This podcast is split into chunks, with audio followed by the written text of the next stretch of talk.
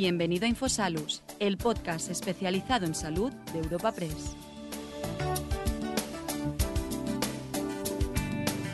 Celebramos una nueva cita de nuestros encuentros digitales para ofrecerles un capítulo más de Infosalus, el podcast sanitario de Europa Press. En esta ocasión nos centraremos en el pasado, presente y futuro de la artritis reumatoide.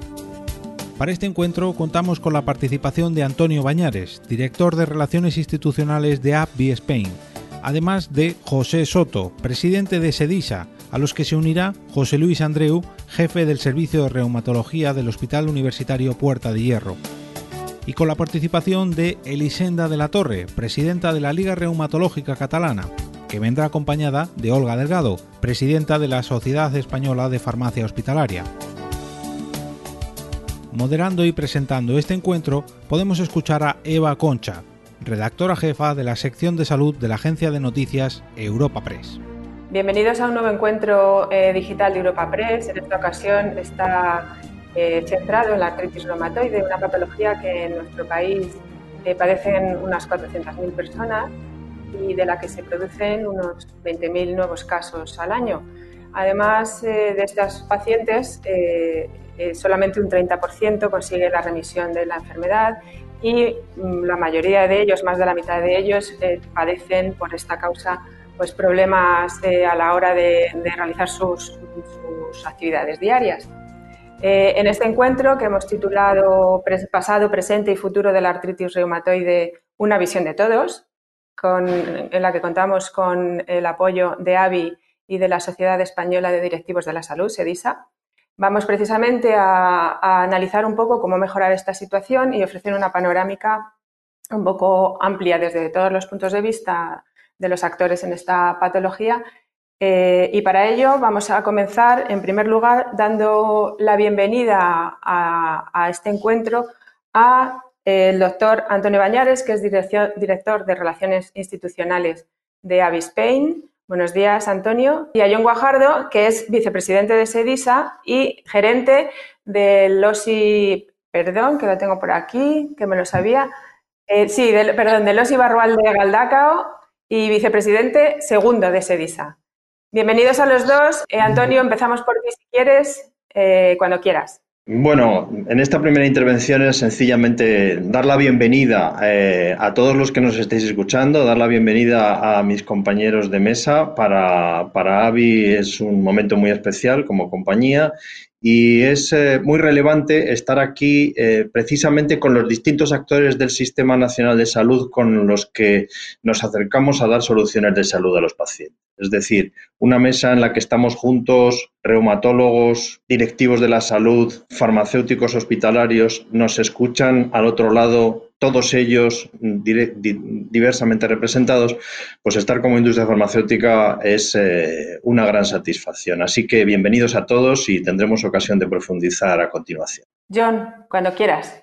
Este encuentro con, con todos vosotros y vosotras la verdad es que eh, mm, este encuentro y este, eh, esta sesión de hoy se enmarca dentro de un gran proyecto que se ha realizado principalmente durante el año pasado, que es el proyecto ANFOS Medir para Mejorar, que luego lo comentará probablemente más detenidamente Antonio Bañares. Este es un proyecto que nace desde la colaboración de SEDISA, de la Sociedad de Directivos de, de la Salud, junto con AVI, y que lo que busca es precisamente el ver qué es lo que está pasando con las actuaciones que hacemos en las distintas, con los distintos pacientes y en las distintas patologías que se atienden dentro del sistema sanitario. Quizás este proyecto mm, que hemos eh, trabajado durante estos eh, últimos meses, hay que hacer un poco la consideración de que la COVID nos ha generado quizás un, un, pequeño paréntesis. Pero bueno, principalmente este proyecto ha sido un proyecto que se ha eh, generado con el consenso y la colaboración y la participación de todos los actores, como comentaba Antonio. Eh, actores que participamos dentro de, de, la salud mm, y de nuestro sistema de salud. Específicamente han participado los propios profesionales, profesionales sanitarios, han participado los gestores, hemos participado los gestores, los pacientes y también los decisores, también la administración. Eh, ¿Buscando qué? Pues buscando realmente lo que todo sistema de salud y toda organización de salud debe de buscar y es qué resultados obtiene con las actuaciones y con lo que se hace día a día. Porque es un déficit que tenemos probablemente desde hace bastante tiempo eh, en nuestro sistema porque nos hemos centrado quizás más en, otro tipo de, de, informaciones, de datos que eran y son relevantes también, como pueda ser la lista de espera, como pueda ser la productividad, los costes, etcétera. Pero quizás habíamos dejado de lado un poco esa eh, necesidad que tenemos y específicamente nosotros desde SEDISA, como, gestores, como directivos de las organizaciones sanitarias, necesitamos conocer eh, qué resultados estamos obteniendo con, las actuaciones que hacemos. este proyecto eh, eh, se, enmarca en, en esas condiciones generales, pero lo bueno de hoy es que ya lo llevamos a una eh, práctica concreta como es la artritis reumatoide eh, dentro de lo que es la patología reumática, en donde eh, todo ese proyecto, esa reflexión que hemos realizado los distintos grupos de interés y participantes del sistema de salud se van a concretar en cómo lo aplicamos. hemos diseñado una hoja de ruta, se ha diseñado una hoja de ruta de cómo aplicar eh, el, modelo de gestión, un modelo de gestión innovador que permite saber eh, qué es lo que obtenemos con, con, nuestros tratamientos, con nuestros procedimientos. Y la aplicación práctica yo creo que la vamos a debatir hoy. Va a ser muy interesante, espero que así sea,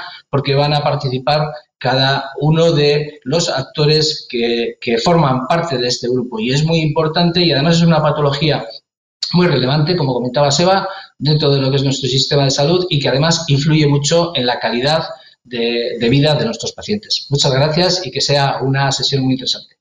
Muchas gracias, John. Efectivamente, además parece muy importante, o sea, imprescindible, digamos, ¿no? Lo de la medición de los resultados en salud mm, es fundamental para saber cómo evoluciona la patología, cómo avanzar y cómo mejorar. Si no, es imposible conseguir avances, ¿no? Es fundamental para todos, exactamente. Para la organización, para el sistema de salud, para los propios pacientes, por supuesto, por encima de todo. Y para nosotros como gestores, por supuesto. Pues muchas gracias, John, por tu intervención. Ah, efectivamente, seguiremos hablando de ello después con los doctores y, con los demás miembros de la mesa que ya paso a, presentar, que es una mesa en la que, como indica el título del, desayuno o del, bueno, del encuentro, eh, vamos a tocar un poco todos los temas. Están los eh, médicos, los farmacéuticos, los gerentes y los pacientes. Eh, con lo que vamos a dar una visión bastante de conjunto. Paso ya a presentar a todos los participantes. En primer lugar está el doctor Bañares, que ya hemos eh, presentado hace un momentito, que es el director de Relaciones Institucionales de Avispain. Tenemos al doctor José Luis Andreu, que es jefe del Servicio de Reumatología del Hospital eh, Puerta de Hierro de Madrid. A Elisenda de la Torre, que es presidenta de la Liga Reumatológica Catalana, en representación de los pacientes al doctor Francisco Marí, que es vocal de la Junta Directiva de SEDISA y director eh, gerente del Hospital Son Yatser de Palma de Mallorca, y Olga Delgado, presidenta de la Sociedad Española de Farmacia Hospitalaria. Muchas gracias a todos por, participar en este encuentro y por, mm, bueno, por ayudarnos a ofrecer una visión panorámica de toda esta enfermedad y también un poco tocar cuáles son las perspectivas que tiene esta patología. Así que mm, te doy paso ya, Antonio, y, cuando quieras.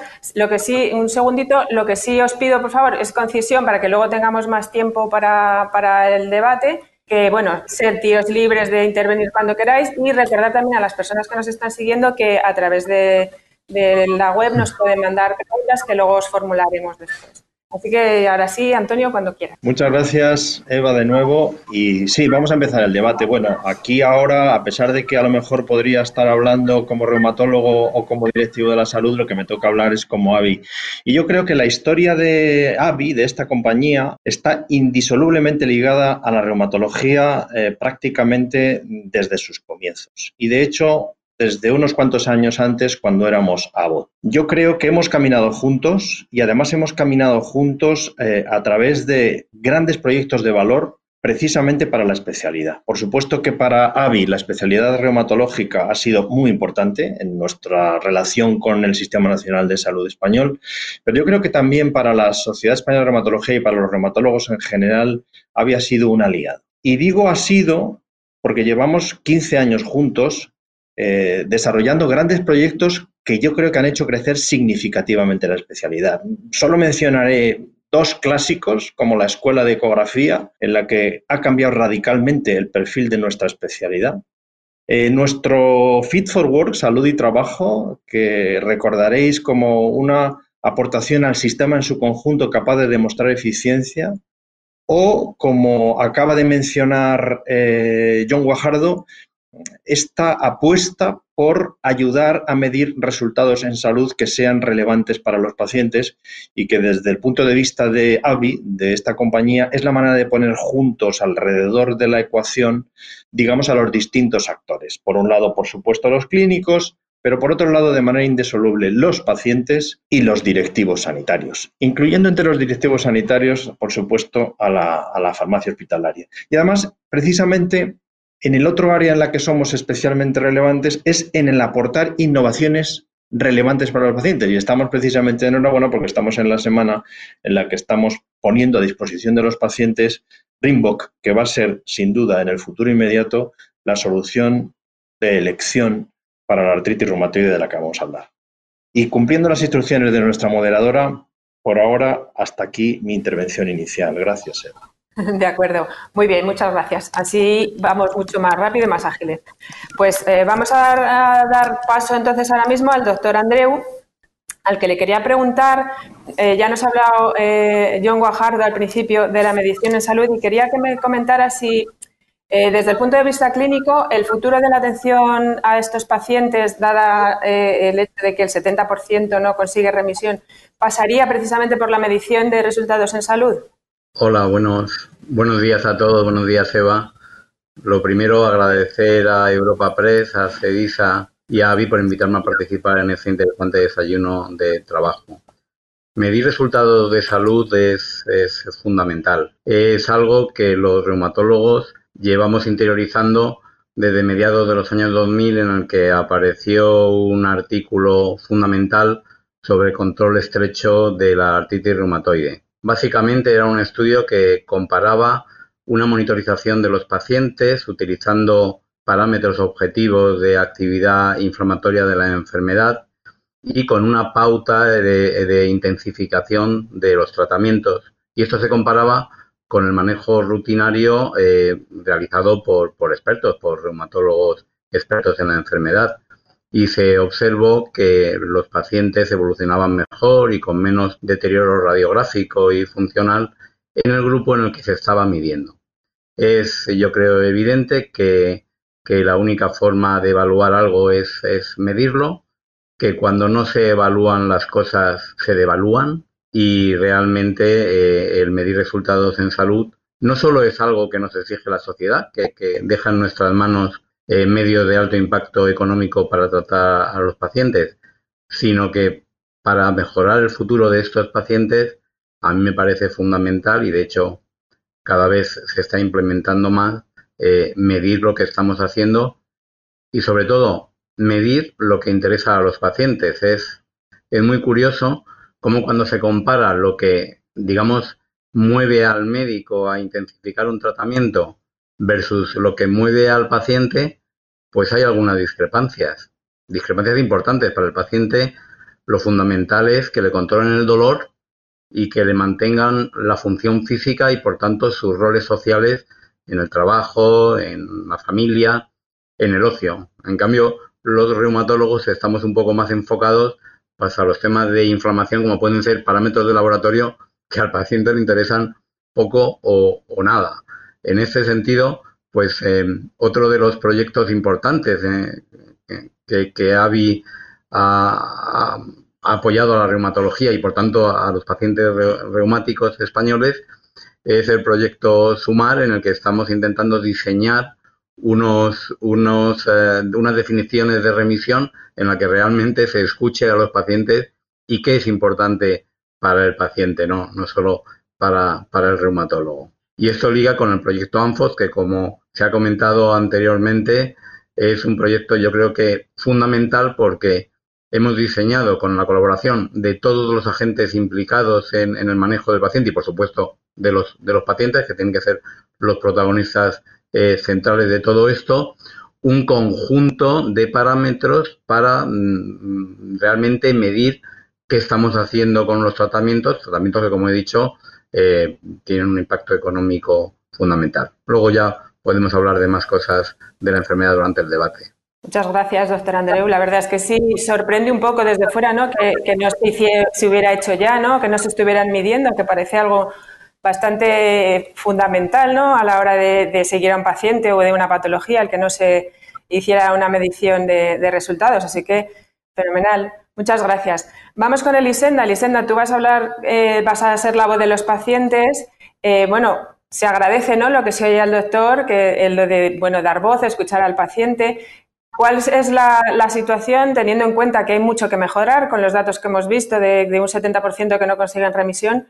Mm, ¿Cuál es la visión del paciente y cuál es, eh, qué es lo que creéis que convendría, por dónde empujar o avanzar? Bueno, hay que hacer, como, bien habéis explicado ¿no? al principio de todo, eh, la artritis reumatoide es una enfermedad que afecta a todos los ámbitos de la vida diaria de la persona. Entonces, es, muy difícil eh, aprender a convivir con ella. A nivel laboral y a nivel educativo hay muchos problemas, sigue siendo una enfermedad complicada de llevar porque sobre todo funciona a brotes. Esto quiere decir que a temporadas estás bien y a temporadas estás mal. Entonces afecta mucho también a nivel emocional de la persona, tanto a la persona como al entorno, ¿no? Eh, respecto al ámbito sanitario, para aprender a convivir con, con esta enfermedad, cuando te diagnostican, eh, necesitamos tener información, necesitamos que nos eduquen ¿no? en, salud por parte de profesionales, por parte de qué webs podemos mirar, eh, nuevas tecnologías, sobre todo hoy en día, ¿no? que con el COVID hay, se, trabaja mucho a través de Internet. Eh, necesitamos también el soporte emocional, el aprendizaje entre iguales, ¿no? que en esto tenemos un papel importante las asociaciones de pacientes. Necesitamos que nos alfabeticen en, en sanidad, en, en conceptos sanitarios, ¿no? mayor conocimiento de la propia enfermedad y, por supuesto, habilidades y confianza para la autogestión, porque eh, en el ámbito hospitalario, en el ámbito sanitario, estamos muy poquitas horas al año. El resto del tiempo estamos solos en nuestra casa.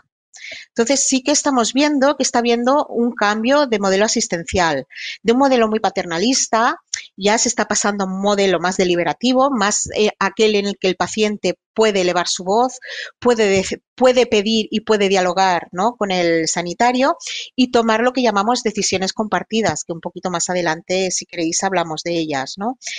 Eh, también, eh, bueno, hay que formar a, los pacientes, ¿no?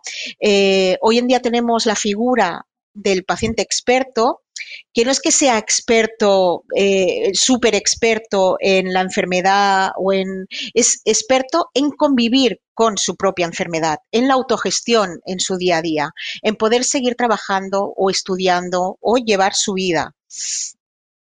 Eh, después necesitamos de un abordaje multidisciplinar, ¿no? Aquí influyen mucho las asociaciones. El rol de las asociaciones de pacientes está siendo eh, muchas veces complementario al ámbito sanitario para realizar actividades, para dar herramientas a los pacientes, eh, para llegar a ser gestor de la propia enfermedad. muchas veces este acompañamiento que hacen las asociaciones está infravalorado. Entonces, desearíamos que el día de mañana se nos tenga en cuenta y más de lo que se nos tiene en cuenta y se nos considere un valor activo en salud, ¿no? Eh, bueno, eh, un poquito supongo que también iremos hablando de, todo un poco, ¿no? Eh, respecto a los resultados que, que comentaban los doctores, es muy importante medir resultados, por supuesto, y evaluar. Eh, es muy importante también evaluar los resultados para dejar de hacer aquello que no tiene valor para nadie, ni para el sistema, ni para el paciente, ni para los médicos. ¿no? Eh, y, realizar y emplear el tiempo en aquello que sí tiene valor para todos. Y bueno, yo creo que, que el proyecto ANFOS Medir para Mejorar en Reumatología ha sido un gran proyecto para que empecemos y nos acostumbremos ¿no? a trabajar todos juntos, porque al final el objetivo que tenemos todos es el mismo. Tenemos el objetivo de mejorar la calidad de todos nosotros, de los pacientes. ¿no? Muchas gracias, Elisenda. Eh, doctor Mari, eh, hemos estado hablando mm, de ANFOS ya, lo hemos mencionado varias veces, eh, y de, de, lo que es fundamental, la medición de los resultados en salud. Como miembro de SEDISA y que es la impulsora de ANFOS, ¿podrías contarnos un poco más en qué consiste, cuáles son sus perspectivas, un poco la apuesta de, de, SEDISA por esta, por esta medición de salud que, como decía, parece un poco increíble que no se hiciera ya? Bueno, yo, creo que es importante, buenos días primero, yo creo que es, importante decir quizás que desde un punto de vista de gestión, uh, SEDISA y los directivos hemos pensado o creemos que esta transformación tiene que servir como palanca de cambio de la transformación del sistema sanitario. O sea, arrastrar lo que es la medición de resultados en salud pues nos tiene que llevar a un montón de cosas que, tienen que servir para transformar lo que es la, sanidad del siglo XXI. Como comentábamos, o quizás lo sorprendente, cuando salen según qué tipo de, de comentarios o definiciones, ¿no? que parece que nos estaba midiendo pues, eh, los tratamientos. Eh, bueno, todo esto yo creo que hay que ponerlo siempre digamos, entre comillas, ¿no? O sea, no es cierto que no, no, se midan los resultados, no es cierto que no haya una organización transversal, sí que es verdad pues que el foco no estaba, digamos, bien, bien focalizado, ¿no? Nunca mejor dicho, ¿no? Y, yo creo que eh, es el momento adecuado para poner esto sobre, sobre el tapete, ¿no? Y así lo ha entendido Sedisa con el apoyo de, de, AVI para, hacer el, proyecto ANFOS, que, en definitiva es una guía práctica para, realmente eh, transformar los procesos en, digamos, en, esa filosofía que al final lo envuelve todo, pues que es el, el Raiker, como decía Elisenda, ¿no? el estrategias de, no hacer. ¿no? ¿Y cómo lo podemos conseguir? Pues evidentemente midiendo todo el proceso en todos los puntos de contacto del paciente con, el sistema. ¿no? Para eso necesitamos organizarnos como proceso, es decir, eh, tenemos una organización en general tremendamente fragmentada en silos, donde el paciente pertenece a una especialidad, pues realmente esto no tiene que ser así. Hay que organizarse en procesos, hay que tener diferentes especialidades, diferentes niveles. Tiene que entrar la atención primaria, tiene que entrar el ambiente, el entorno sociosanitario, diferentes estamentos, no solo especialistas, pues hablamos de diferentes especialidades, farmacia, pero también diferentes estamentos como enfermería, trabajo social, incluso los administrativos tienen un papel, un papel importante. ¿no? Y, yo creo que la clave de, si queremos eh, transformar el sistema es que nos tenemos que creer de verdad que, eh, hay, que hay que medir lo, que se hace y que en esta ecuación, también muy importante, hay que poner la voz del paciente. Eh, no podemos trabajar sin ese feedback hay que saber eh, cuál es la, visión que tiene el paciente, no solo la que tiene el médico, sino cuál es la perspectiva, sobre todo en, comentaba Elisenda, en, en, pacientes crónicos, ¿no? en este tipo de enfermedades, ¿no? que un día tienen dolor, otro día no, que son autoinmunes, que son, que son complejas y, se necesita sí o sí eh, esa continuidad asistencial con, con, lo que es el paciente. ¿no? Por tanto, el, em, quizás contestando la pregunta, ¿no? el, es, el, informe ANFOS recoge pues, eh, de todos los ámbitos lo necesario para, para, poder medir, medir resultados y lo positivo y lo que yo creo que es muy, muy bueno es que em, incorpora una guía de cómo poder hacerlo, ¿no? o sea, cómo te tienes que organizar, eh, cómo tienes que involucrar pues, a la gente de, de tecnologías, porque si no tienes indicadores, pues poco vas a medir y establece una serie de pasos que facilita que eh, puedas em, tener esa guía para, para, para realmente transformar. ¿no? Eh, quizás eso es lo complejo. ¿no? Para, para, acabar, decir que lo difícil es que eh, los servicios salgan de su zona de confort. Llevamos muchos años trabajando de una manera, hay que cambiar y quizás lo comentaremos luego, tenemos que remover un poco los cimientos y conseguir que salgan de la zona de confort y se atrevan a, medir y a ser comparados. De acuerdo, pues muchas gracias. Volveremos sobre ello después en el, en el coloquio. Y vamos con la última pata, digamos, de esta, de esta mesa en la que estamos tocando todos los ámbitos, pacientes, médicos, gerentes. Nos quedan los farmacéuticos. Vamos a hablar ahora con Olga Delgado. Como habíamos dicho, es presidenta de la Sociedad Española de Farmacia Hospitalaria y quería bueno, que nos dieras eh, tu, tu visión de cuál es el papel del farmacéutico en el abordaje de esta patología y, todo lo que le queda todavía por, avanzar. Gracias, buenos días y encantada de estar aquí. Gracias por contar con la farmacia hospitalaria. Bueno, eh, la farmacia hospitalaria empieza a trabajar artritis reumatoide cuando empiezan a utilizarse medicamentos hospitalarios. Hasta entonces no, habíamos, no habían sido nuestros pacientes, ¿no? pero en el momento se incorpora el tratamiento con medicamentos biológicos a las enfermedades reumáticas, pues fundamentalmente a las inflamatorias sistémicas, es cuando nuestro papel pues, eh, cobra más importancia. En primer lugar, farmacia hospitalaria trabaja con medicamentos históricamente y también en la escala temporal de nuestro trabajo diario, ¿no? Eh, evaluación de los medicamentos. Si ahora tenemos Rimboc, eh, lo vamos a valorar, os vais a encontrar con la farmacia hospitalaria ahí, se evalúa la evidencia y, se, incorpora a la terapéutica en un sitio determinado, posicionándola eh, antes o después que otros tratamientos y decidiendo entre todos pues qué papel va a ocupar en la terapéutica que vamos a utilizar en cada hospital.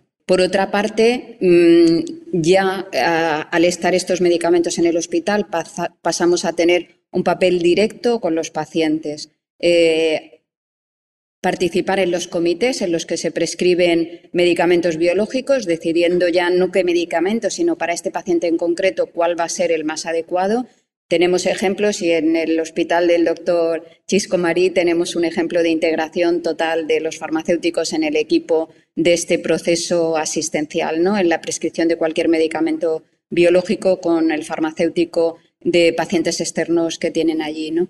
Pero bueno, participamos activamente no solo en el acto de, la propia decisión de la prescripción, sino en el tratamiento directo con el paciente, explicándole cada inicio de tratamiento, informando, tenemos citas de agenda propia, qué utilización de medicamento debe hacer, qué contraindicaciones tiene cada fármaco, qué infecciones eh, tendrá que tener cuidado para no tener, incluso pruebas de inicio de tratamiento, mantús, eh, bueno, explicar al paciente todo lo que es su proceso terapéutico. ¿no?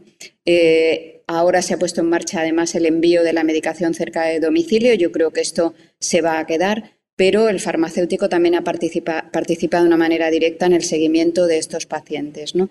Y no lo digo de una manera eh, sin conocimiento, sino que se han puesto ya en marcha eh, mediciones de resultados en salud por parte de farmacia hospitalaria y tenemos un ejemplo en Baleares bastante importante en el que se hace un seguimiento de pros de, los pacientes en las tres esferas, en la esfera física, en la esfera psíquica y en la esfera, social, con, con, cuestionarios genéricos y específicos de artritis reumatoide, en los que se ve alta correlación de estos cuestionarios con la actividad clínica y con los parámetros que luego mide el médico. Por lo tanto, eh, es una ocasión para que farmacia participe también en esta, en esta medida.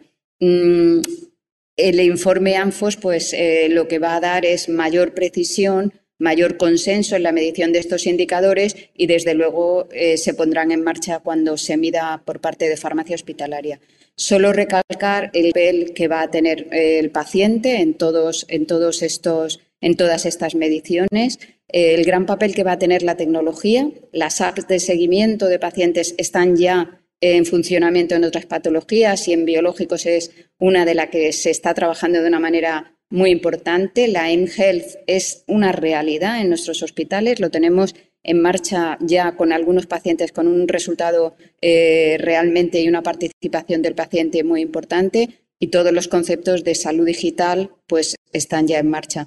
Solo Quería puntualizar finalmente que precisamente para esta medición de resultados no solo va a ser necesario un cambio, eh, una mayor participación del paciente y un cambio en el modelo de asistencial y también en el modelo cultural de, los clínicos, eh, sino que yo creo que van a hacer falta neuronas no sanitarias. O sea, yo creo que es necesario incorporar, eh, y se dice hasta aquí, mm, biotecnología, incorporar eh, mm, ingenieros, incorporar matemáticos para hacer todos estos análisis de resultados en salud. Me parece que, que va a ser imprescindible para realmente valorar todos los datos de los que ya disponemos y, más de los que vamos a tener eh, pues con toda la medición de resultados. Muy bien, pues muchas gracias, Olga. Eh, ya habéis eh, hecho vuestra exposición inicial, hemos expuesto un poco el panorama, ahora vamos a entrar en el coloquio. O como decía al principio, sentíos libres de intervenir cuando, cuando consideréis oportuno. y empezamos con las preguntas. Creo que Antonio quería hacer una pregunta inicial. Es, pues, casi, por alusiones. Eh, hago una reflexión y luego hago una pregunta. Realmente, como decía nuestro gerente, como decía Chisco, ANFOS es un proyecto, que además es un proyecto que lleva en marcha 10 años, siempre de la mano con, de SEDISA, donde hemos ido tratando de aportar nuevo conocimiento al sistema de salud y donde siempre hemos tratado de ver las cosas en macro. Lo que ha tenido este último eh, proyecto es que hemos puesto el foco en este medir resultados en salud sobre el que estamos hablando en profundidad y además ha tenido la virtualidad de poder aterrizarlo muy directamente en una patología concreta. En una patología concreta, la artritis reumatoide y en un conjunto de patologías que son las reumatológicas. Pero yo en esto eh, veo como dos visiones. Hay una visión eh, como la que nos acaba de poner Olga encima de la mesa, muy basada en los datos, muy basada en la inteligencia artificial, muy basada en la necesidad de tener matemáticos e ingenieros a bordo, en la que estoy completamente de acuerdo. Pero os voy a dar una reflexión personal y luego le voy a hacer la pregunta a Elisenda. Mi reflexión personal de todos los grupos de trabajo que hemos tenido en ANFOS desde el principio es que al final el que más sentido común tiene al aportar soluciones es el paciente. El que nos dice lo que realmente le importa es el paciente. Y en este caso, pues a mí lo que me gustaría es escuchar precisamente a Elisenda. Eh, en los últimos años se ha ido eh, poniendo en marcha un titular que dice, el paciente debe estar en el centro del sistema. Elisenda, ¿te sientes en el centro del sistema? ¿Realmente al medir resultados en salud estamos teniendo en cuenta lo que realmente os importa? Como decía el doctor Andreu al principio de su intervención, yo creo que eso es básico. Y en ese sentido, eh, al gerente, Nunca nos hemos puesto a medir resultados en salud en patologías como la artritis reumatoide con una tendencia crónica y mucho más del ámbito extramuros, que aunque lo veamos dentro del hospital, los reumatólogos son pacientes ambulatorios. Yo creo que ahí van a estar las dos claves, poner realmente en el centro al, paciente y, y, ver que desde un punto de vista de la gestión también nos interesa eso. Elisenda. Contesto yo. Pues a ver, a veces sí que mm, nos sentimos en el centro del sistema y a veces no. Eh, lo que pasa que además ya en, eh, de Europa están llegando ya modelos que es que no se trata solamente de que el paciente esté en el centro del sistema, sino que esté en el sistema, trabajando todos juntos, como lo hemos hecho en el proyecto ANFOS. Entonces, eh, bueno, siempre estará el, paciente que no se quiere implicar más, simplemente con la gestión de su salud tiene suficiente y sí que necesitará de esta atención multidisciplinar ¿no? a su alrededor y el paciente que como, como yo por ejemplo ¿no? Que, soy más activa y me he querido implicar un poquito más y que me interesa hacer las cosas para elevar la voz de los pacientes eh, e, esa es la diferencia un poquito, ¿no? del modelo asistencial que tiene que haber. Eh, involucrarnos también a nivel de procesos, por ejemplo, ¿no? El proceso de atención hospitalaria. Eh, porque, claro, decíamos también lo de evaluar, ¿no? Evaluar las necesidades del paciente. a mí me parece muy bien que evaluemos, por ejemplo, el tiempo del clínico que se pasa en la consulta. Pero, ¿y mi tiempo? Mi tiempo para mí es muy valuoso. ¿No? Todo esto lo tendremos que ir eh, midiendo, compaginando y viendo cómo lo tratamos, ¿no? Todo esto también eh, se está empezando a medir la experiencia del paciente, que se llama, ¿no? Aparte de los PROMs, empezar a medir los PREMs también. Entonces, eh, bueno, poco a poco yo creo que vamos hacia esa dirección, vamos hacia ese camino. Eh, ¿Está yendo más lento de lo que debería? Pues siempre nos parece más lento, ¿no? A todos, yo creo. Que nos parece que vamos más despacio de lo que debería ir. Eh, pero bueno, eh, yo creo que poco a poco lo iremos consiguiendo porque, bueno, ANFOS ha sido un primer paso, ¿no? Yo creo que un gran paso, porque eh, hemos visto, ¿no? Como, todo esto se está haciendo realidad además y se está llevando a la práctica, que no se ha quedado, ¿no? En, algo teórico. Entonces, eso es muy importante también. Muchas gracias, Elisenda. yo quería preguntar al doctor Andreu eh, eh, ¿Cómo ve? O sea, hemos visto ayer, por ejemplo, la presentación de un, de un nuevo tratamiento eh, y sabemos que todavía queda mucho. Hemos dicho que un, un 70% de los pacientes aún no consigue la remisión. con, las medidas como la de, la de ANFOS, con nuevos tratamientos que están apareciendo, ¿cómo ves la evolución de esta patología de, de aquí, pues, no sé, a 10 años, por ejemplo? Por poner que es, bueno, la medida que se pone siempre, ¿no? De aquí a 10 años, ¿cómo estaremos? Pues, ¿cómo lo ves? ¿Habrá un mayor arsenal? Mm. Yo, yo creo, y, esto sorprendentemente lo sabemos desde los años 90 y, todavía no se ha implementado, yo creo que es fundamental diagnosticar a los pacientes con artritis reumatoide lo más precozmente posible, porque los datos son abrumadores. Cuando tú comienzas a tratar una artritis reumatoide cuando lleva pocas semanas de evolución, la posibilidad de que el paciente entre en remisión es muy alta. ¿Saben ustedes cuánto tarda de media un paciente con artritis reumatoide en ser diagnosticado? Alrededor de un año. Así que, además de, por supuesto, medir resultados, hacer terapia por objetivos, eh, no consentir estados de moderada o, por supuesto, de alta actividad inflamatoria, yo creo que la sociedad española debería de ejercer el máximo esfuerzo en comunicar a la población que, al igual que si te duele el pecho, todo el mundo va a urgencias y la mayor, la mayor parte de las veces, afortunadamente, no es un infarto de miocardio, pero la gente sabe que si te duele el pecho puede ser un infarto de miocardio o urgencias. O si una paciente se nota un nódulo en la mama, pues va a pedir consulta rápidamente porque piensa que puede ser un cáncer de mama. Bueno, en España, cuando a alguien le duelen las articulaciones de las manos, como realmente hay antiinflamatorios que se pueden prescribir sin receta, vas a por tu cajita de ibuprofeno, eso sí, de 400 miligramos, porque el de 600 no se puede dar sin receta. Te puedes tomar uno y medio de 400, pero el de 600 no se puede dar sin receta. Y, y otra caja, y otra caja. Entonces yo creo que es fundamental que la población y que la farmacia de comunidad Aprenda que a la segunda caja de ibuprofeno porque te duelen las articulaciones de las manos, busca ayuda profesional, primero con tu médico de atención primaria, que él te va a poder pedir una analítica eh, básica y probablemente derivarte al reumatólogo ante criterios de alarma que los médicos de atención primaria conocen. Si consiguiéramos esto, probablemente la mayor parte de los pacientes entraría en remisión con tratamientos convencionales que llevamos usando desde los años 80 y me refiero al metotrexato. Así que sería realmente una mala noticia para Avi, que no podría eh, vender Rimbo, pero sería una excelente noticia para los pacientes con artritis reumatoide. ¿Cómo veo yo esto en 10 años? Pues yo sigo confiando en que los pacientes, o sea, en que de alguna forma los reumatólogos, los medios, vosotros, los medios de comunicación, le digáis a la sociedad que cuando duelen las manos, igual no es nada, pero puede ser el inicio de una artritis reumatoide.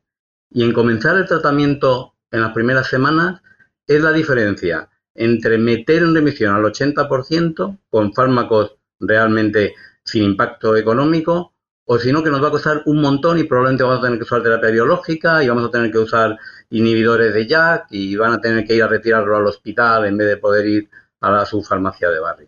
Pues doctor, voy a ir yo también porque ahora que he dicho que ir en las primeras semanas tengo las manos que me duelen un montón. Hablaba ahora mismo de, precisamente de, los, farmacéuticos comunitarios y nos ha llegado una pregunta de, SEFAC, de la secretaria de la Junta Directiva, Leire Andraca, que pregunta precisamente cuál sería el papel de la farmacia comunitaria en el paciente reumatológico. ¿Podrías ampliarnos un poco más?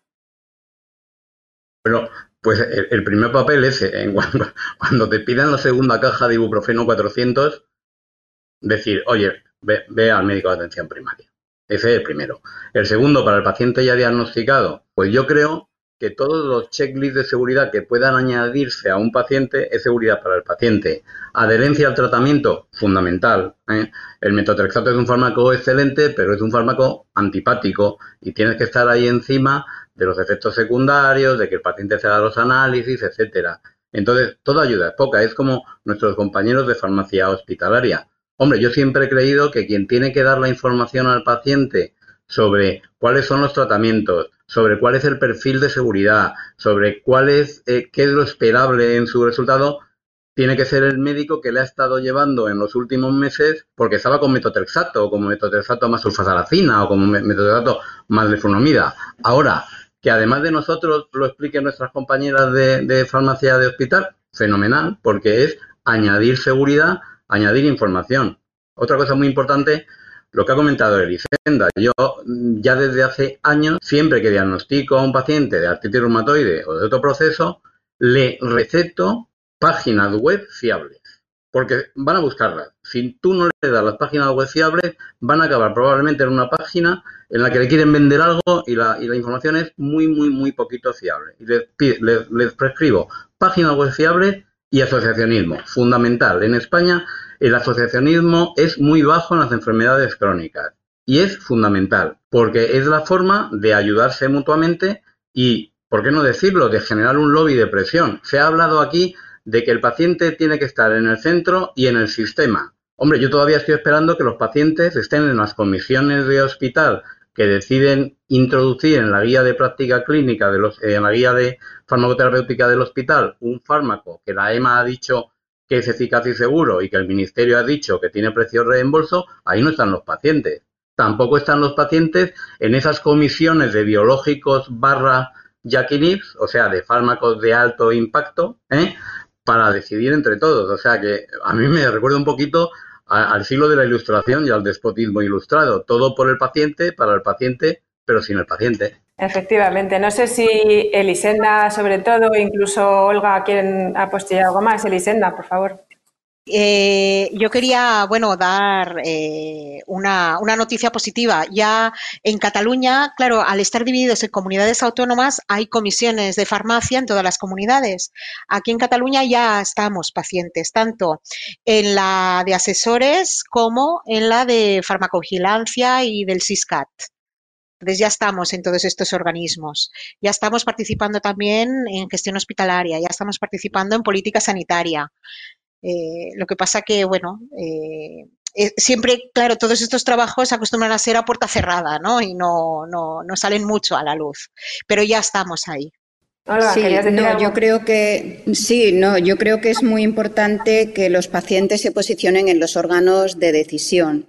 Y efectivamente, Cataluña tiene ya pacientes incorporados. en el caso de es un caso excepcional todavía. ¿eh? Sí que se ha cuestionado en muchas comisiones de farmacia autonómicas que puedan participar los pacientes. Además, la experiencia es excepcional. Eh, conozco pacientes que sí que participan en la EMA, en la Agencia Española del en la Agencia Europea del Medicamento, y en total alineación con, con los agentes, con los profesional. En ese sentido, no hay ningún problema. Los comités de ética también participan, pero eh, todavía es la excepción. Yo creo que se tienen que incorporar eh, a los órganos de decisión con voz y voto y, esto es una asignatura pendiente, pero que depende solo de nosotros. Esto en la Comisión Autonómica de Baleares se ha considerado, se ha valorado y Chisco eh, trabaja en mi comunidad autónoma y no se ha llegado a considerar todavía la participación del paciente, pero sí que se ha puesto encima de la mesa, por lo tanto, hay que hacer más hincapié, Elisenda, vosotros y, otros muchos colectivos para, para estar ahí.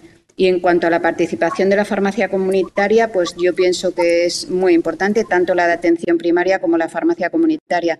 También creo que es una asignatura pendiente incorporarse en el sistema sanitario, buscarle un papel más clínico, más asistencial eh, darle herramientas para que puedan trabajar.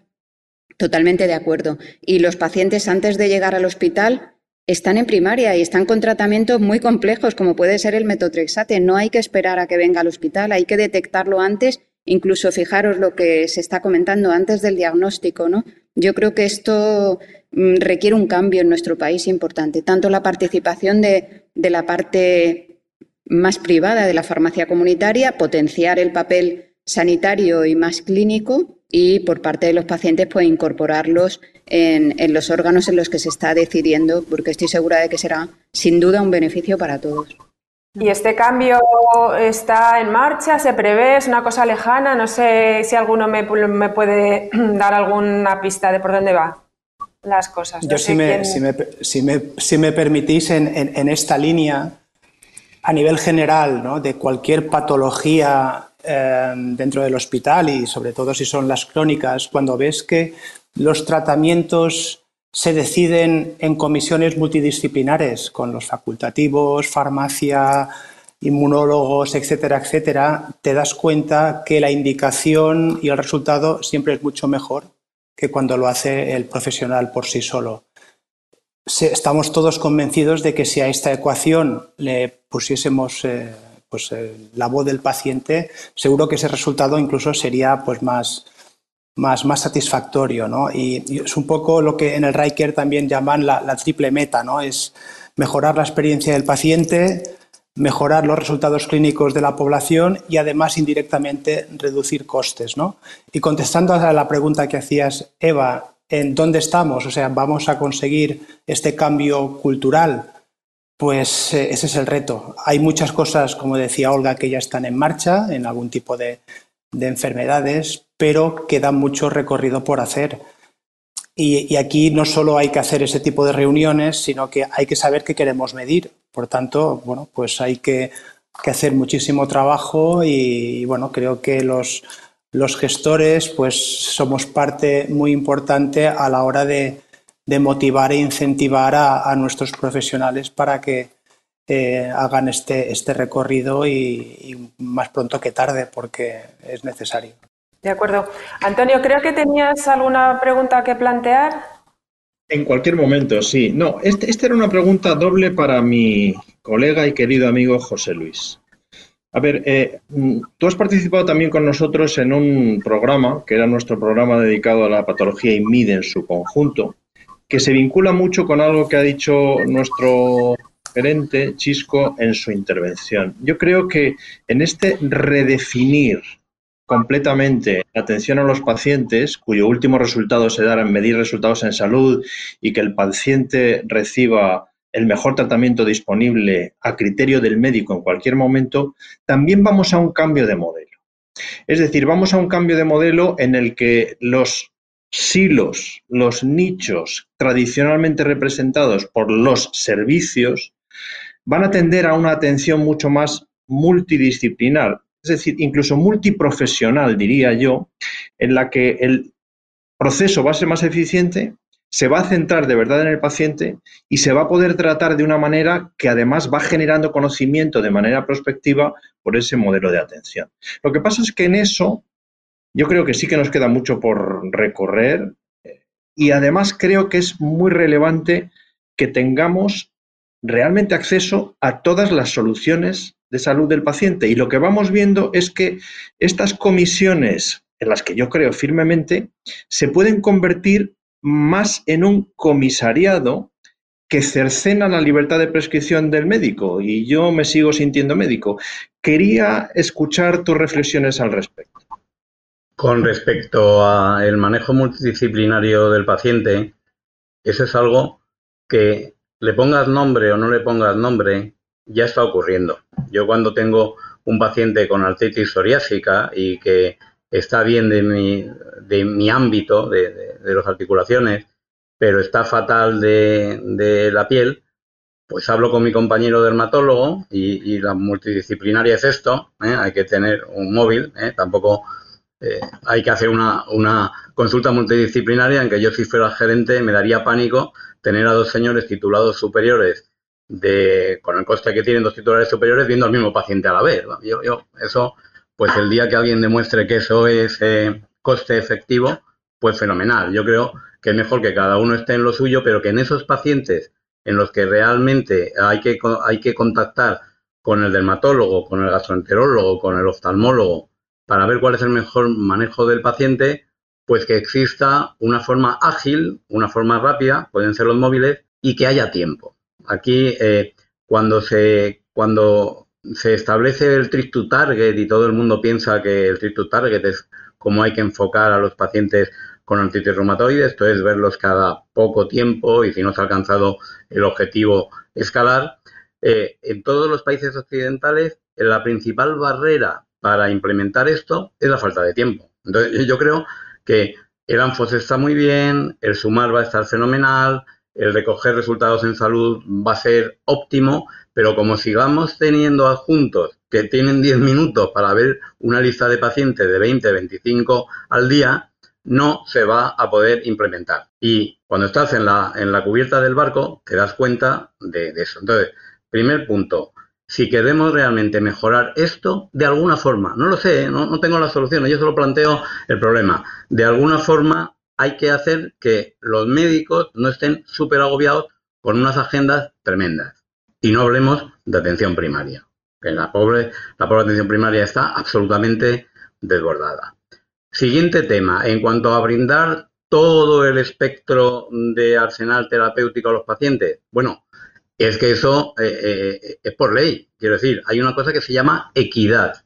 Entonces es un debate muy, muy interesante, yo que yo tampoco tengo la solución, pero puedo plantear eh, los términos de la ecuación en la que la EMA dice que un producto es suficientemente eficaz y seguro como para ser vendido a los eh, ciudadanos de la Unión Europea, el Ministerio de Sanidad, con una comisión de precios en la que están representadas las comunidades autónomas, decide que es reembolsable porque su valor añadido amerita eh, la solidaridad entre todos, y luego se genera un montón de guerra de guerrillas en cada hospital, no, no digo ya en cada comunidad, en cada hospital, en cada comisión de farmacia, en la que en unas entran, en otras no. ¿Dónde queda la equidad? Y no tengo la solución, pero planteo el problema. Pues nos ha dejado ahí una lista de tareas mm, a, solventar bastante mm, fuertes que, bueno, están en, muchas de ellas en manos de los políticos más que, de los gestores, ¿no? Eh, yo quería, nos vamos acercando al final y quería mm, preguntarles eh, un poco, en, eh, como periodista, que también está, la curiosidad nos viene, este planteamiento que se han planteado con ANFOS para artritis reumatoide, ¿tienen prevista ampliarlo a alguna otra, alguna otra patología más? ¿Está en, cartera? José Luis, contesta tú, contesto Hasta donde, hasta donde yo sé, esta, esta entrega de ANFOS ha terminado en varias patologías, pero en la parte de enfermedades eh, reumáticas y sistémicas eh, es un grupo tan complejo en el que queda una segunda parte para definir, digamos, la rueda tipo ICOM eh, en, las distintas patologías, porque no son los mismos los intereses de mejora de, de, una paciente con artritis reumatoide que de una paciente con lupus eritematoso sistémico o con síndrome de Sjögren era tan complejo el reto que se ha dejado como una tarea por hacer el definir estas, estos roscos de, de ICON para estas patologías. Pero en procesos como fibromialgia, como artrosis, como osteoporosis, ya se ha completado y ahora queda lo más importante, lo más importante que es el reto de implementarlo. Si, extendemos a otras patologías, eh, la vocación de ANFOS Medir para mejorar es ir abordando distintas patologías en distintas especialidades. En esto, y afortunadamente no ha salido en el debate todavía, y espero que tampoco nos cubra mucho, el COVID nos ha parado. Cuando nosotros presentamos ANFOS Medir para Mejorar fue justamente hace un año en la Sociedad Española de Directivos de la Salud y en un evento multitudinario por el interés que generó y las palabras de Chisco así lo demuestran. Eh, en el primer trimestre del año nosotros empezamos a llevar el mensaje de ANFOS a distintos servicios regionales de salud en los que encontramos una amplia, un amplio interés en ir implementándolo. Pero realmente eh, la pandemia nos ha parado porque eso requiere claramente trabajo multidisciplinar, conjunto, pensarse bien las estrategias, etcétera, etcétera. Pero si contesto en positivo a la pregunta de Eva, eh, la estrategia de medir para mejorar, la estrategia de medir resultados en salud no puede parar, va a extenderse a todas las patologías.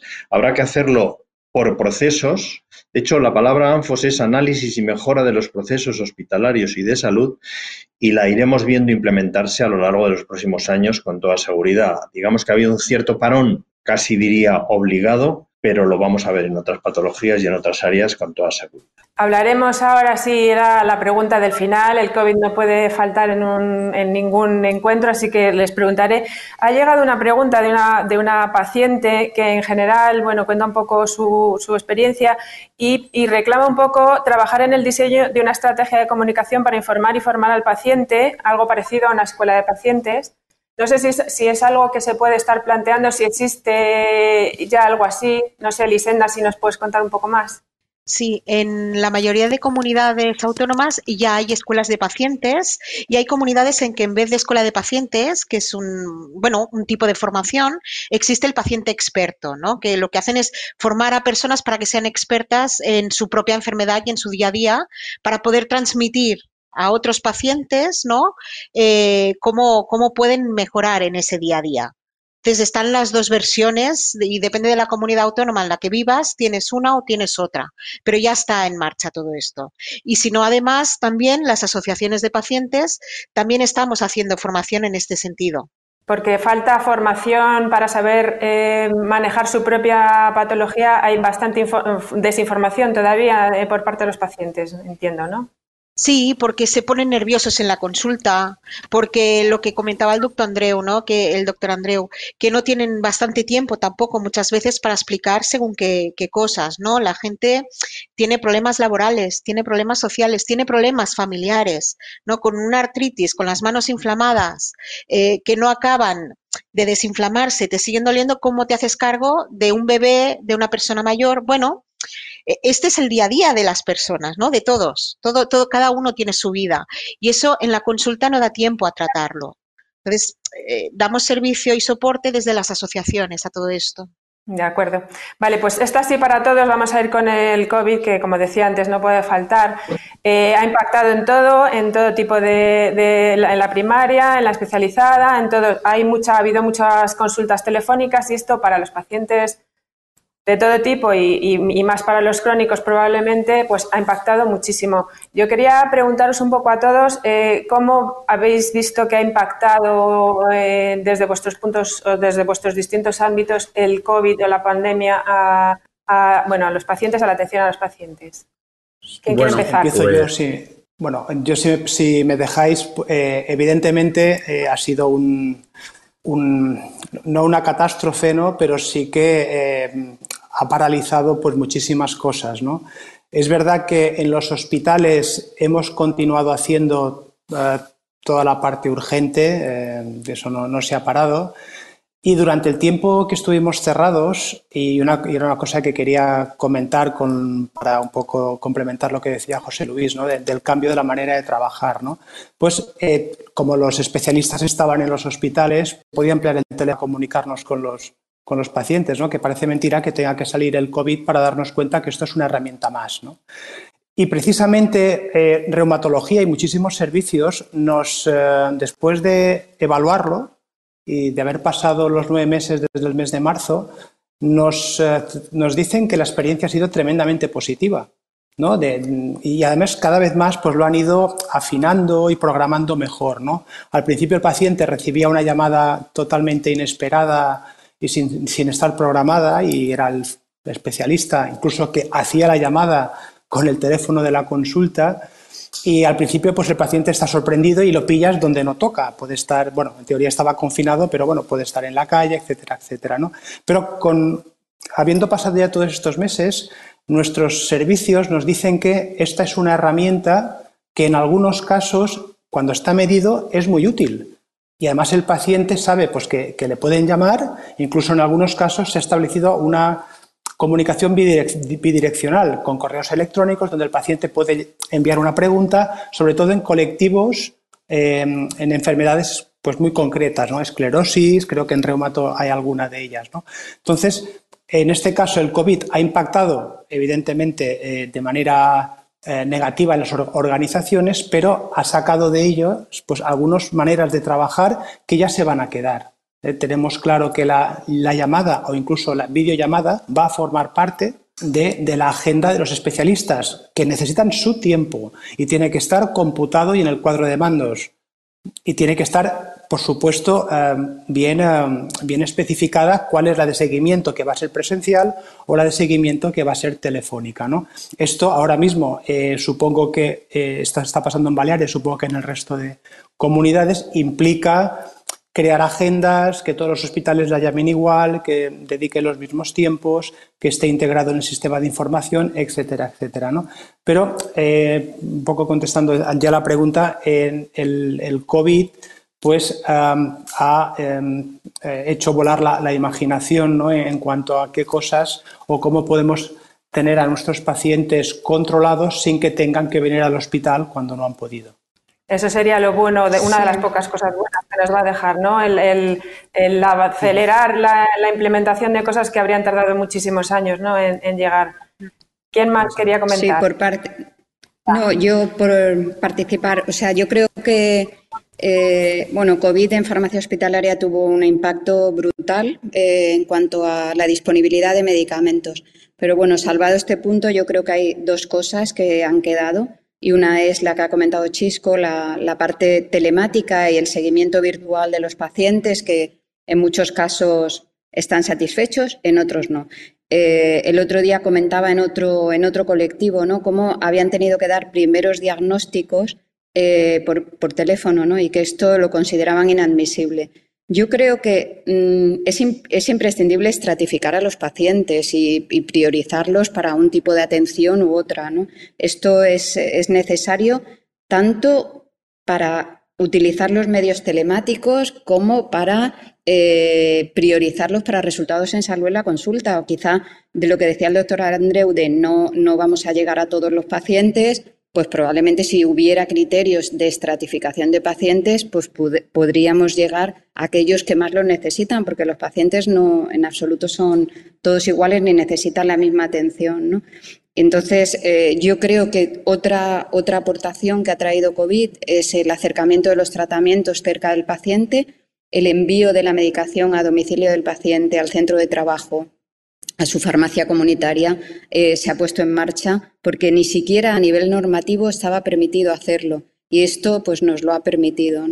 Y finalmente quería hacer una puntualización y es que es imprescindible valorar los medicamentos en las comisiones de farmacia y si, si no participáis en alguna os invito a, a que participéis en la de vuestro hospital. Igual que hay una valoración por la agencia europea en la que te lo aprueba y una valoración por el Ministerio que lo financia, hay exactamente igual informes de posicionamiento terapéutico del Ministerio en el que te dicen en base a qué debes de priorizar un medicamento u otro en el sistema público de salud. Y esto es imprescindible hacer una valoración objetiva, basada en la evidencia y en la que podamos participar todos, los médicos, pero también los que nos dedicamos a la valoración de medicamentos y de tratamientos. Y esto es imprescindible en un sistema público de salud, pues porque los criterios entre los médicos tampoco son iguales y porque debemos de basarlos en la evidencia y en las necesidades de cada paciente. Por lo tanto, eh, en muchos casos el IPT, el informe de posicionamiento terapéutico, por ejemplo, en los inhibidores de JAK, te concluyen que elijas uno u otro por criterios de eficiencia porque no hay unos datos objetivos que te permitan priorizar una molécula u otra. Entonces, esto, por supuesto, con el consenso clínico hay que ordenarlo eh, para el sistema público de salud. Es, imprescindible porque los costes son muy altos y es una valoración que requiere un abordaje eh, multidisciplinar. De acuerdo, muchas gracias. ¿Alguno más quiere, no sé si Elisenda querría aportar algo? ¿Cómo lo habéis vivido los pacientes? Uf, a, ver, el COVID ha sido un caos para los pacientes. En la asociación, bueno, hemos tenido que cambiar todo y empezar a trabajar, trabajar de repente todo por Internet, e incluso abrir una línea de teléfono móvil y WhatsApp eh, para que nos pudiesen contactar. Eh, y bueno, lo, que se hablaba, ¿no? Poco a poco se ha ido poniendo orden, ha costado mucho, pero bueno, al final se ha conseguido. Eh, nos hemos sentido como asociaciones un poco abandonadas porque para muchas decisiones eh, no se nos ha preguntado cuáles eran nuestras necesidades. Pero bueno, poco a poco se ha ido poniendo todo en su sitio. Entonces sí que es importante, ¿no? hemos he estado mirando ¿no? las quejas que hemos tenido o las llamadas que hemos tenido sobre en qué momentos las, las, consultas telefónicas son mejores que en otros, ¿no? Pues lo que decía Olga, ¿no? En, en una primera visita, en un diagnóstico, en esto sin duda tiene que ser presencial, ¿no? Cuando falla una medicación y hay que hacer un cambio, porque son muy complicadas en artritis. Entonces, todo esto sí que requiere de una visita presencial. Pero aquellas de seguimiento en que la persona está bien, en que el médico la conoce y sabe que es adherente, bueno, una visita por video, videoconferencia o telefónica, pues ya, es suficiente seguramente, ¿no? Y después también tenemos eh, muchas personas, sobre todo personas a partir de determinada edad, que necesitan a su médico no, no alguien del equipo, ¿no? Entonces, eh, sabemos que esto es muy complicado, ¿no? De gestionar por, por, por, todo lo que está pasando y que se están dando todos los cambios a la vez. Eh, pero se tendría que tener en cuenta, ¿no? Que, que bueno, eh, hay gente además que no domina las nuevas tecnologías, no domina la videoconferencia, ni tiene internet en su casa y necesita un cuidado especial y, bueno, necesita esa visita presencial con su médico, ¿no? Aunque sea espaciado. Entonces, bueno, es un poquito, tendremos que hacer otra detección de necesidades en este sentido, ¿no? Para ver cómo las abordamos. De acuerdo. Pues estamos llegando al final. Yo quería, mm, bueno, no dejar de no terminar este encuentro sin, pedirle a Antonio que, a modo de colofón y para dar un poco un toque esperanzador al futuro de la patología, que nos comentaras un poco desde el punto de vista de Avi cómo ves el futuro de la reumatología. Bueno, desde el punto de vista de Avi, desde el punto de vista del reumatólogo, desde el punto de vista del gestor. Eh, yo creo que vivimos un momento en el que por primera vez, o al menos por primera vez de una forma explícita, la sociedad en su conjunto mira a la ciencia para buscar soluciones al principal problema que ha impactado en todos nosotros en este último año. Y mira a la ciencia esperanzada y mira a la ciencia optimista. Y de hecho, las mejores noticias que hemos recibido en los últimos días vienen de la ciencia. Es más, vienen de la industria farmacéutica. En mi experiencia en este sector, y son 10 años dentro de la industria farmacéutica y probablemente siempre alrededor, esto es la primera vez que sucede, porque tradicionalmente, digamos que sobre la industria se visualiza una sospecha. Bueno, esto por primera vez ha dejado de ser así y nos hemos dado cuenta que necesitamos invertir en ciencia en el país, que necesitamos que las grandes compañías inviertan en desarrollo, que las necesitamos que las grandes compañías inviertan también en la logística. Desde ese punto de vista, y ahora contestando más directamente a la pregunta, yo creo que es el momento de poner en valor la actividad de la industria farmacéutica en la solución de los problemas de salud de los ciudadanos del mundo. Esto es un hecho. La sobrevida que se ha producido en la sociedad, en la sociedad occidental, en los últimos años o en las últimas décadas, se produce por la innovación generada por la industria farmacéutica. Y esto es un hecho. Y por eso es muy importante que esa innovación se mantenga y esa innovación, si es posible, se estimule desde todos los puntos de vista. Y voy al final. Eso es precisamente lo que en AVI venimos haciendo, del brazo de la reumatología en los últimos 15 años. José Luis se acordará de que yo soy un reumatólogo incluso preumira. Yo trataba a mis pacientes de artritis reumatoide con una cosa que se llamaban sales de oro, que excepcionalmente curaban al paciente, pero aun siendo excepcional había que intentarlo. Y en mi práctica clínica asistí a un gran cambio que fue la llegada del metotrexato. Y ese sí que he tenido la ocasión de comprobar que efectivamente cuanto antes se utilice, más eficaz es para el paciente. Pero yo diría, y aquí ya sí estoy siendo completamente avi, que el principal cambio para la reumatología llegó con Humira, con los anti-TNF-alfa y con Humira. Y Humira nos dio la oportunidad de establecer una alianza con unos lazos firmísimos entre los reumatólogos, los pacientes reumáticos y nuestra compañía. Bien, estamos hoy en el hito de lanzar un nuevo producto para la artritis reumatoide que estoy convencido que se va a convertir en un hito como lo fue Humira. Pero como el título de esta mesa redonda es una visión de todos para el futuro, nosotros hemos llegado aquí y nos vamos a quedar. Nosotros consideramos que nuestro compromiso con el paciente reumático y con la reumatología es para siempre. Y en ese contexto, hoy estamos celebrando el nacimiento de una nueva molécula para la artritis reumatoide que va a tener indicaciones en otras muchas patologías reumatológicas, incluso en algunas de las que ha mencionado José Luis, sistémicas en las que por primera vez vamos a tener algún tipo de modulador de la enfermedad.